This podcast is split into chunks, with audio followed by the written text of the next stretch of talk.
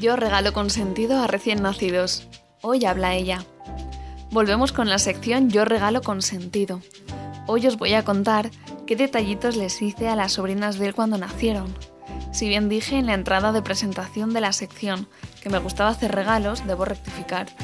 Me gusta hacer regalos excepto a recién nacidos. ¿Por qué? Simplemente porque el mundo bebés y yo por ahora no nos entendemos muy bien.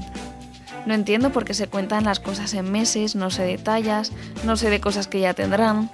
Así que cuando he tenido que hacer algún regalo a un bebé, me he bloqueado y me he visto de pie en la tienda de bebés atendiendo a un montón de artilugios que me parecen un poquito absurdos por ahora y como si me hablaran en chino.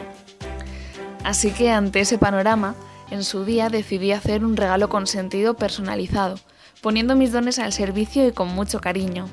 Así que hice unas sencillas láminas de un tamaño similar a medio folio, con el nombre de la niña, una pequeña foto y una oración, en este caso bajo tu amparo, a la Virgen María. No soy experta en diseño gráfico ni mucho menos, pero le pongo ganas y al final, con una buena combinación de colores, pensando que haga juego con la habitación del bebé, y un buen juego de tipografías, ahora se llevan las handwriting, puede salir algo bastante bonito. Para la impresión se imprime a máxima calidad en un soporte de cartón pluma y se puede poner un ganchito para colgarlo en la pared. Recomiendo que vayáis a una imprenta más profesional.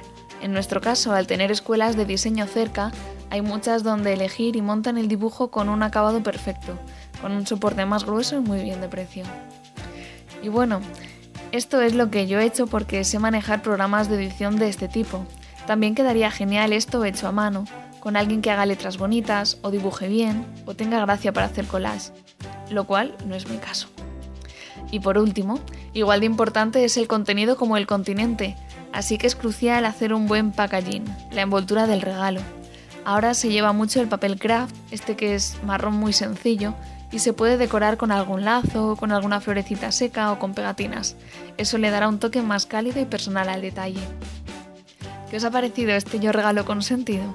A mí me parece muy bonito pensar que se puede enseñar a los hijos desde pequeñitos a rezar con esas láminas y que descubran que Dios les mima y les llama cada uno por su nombre.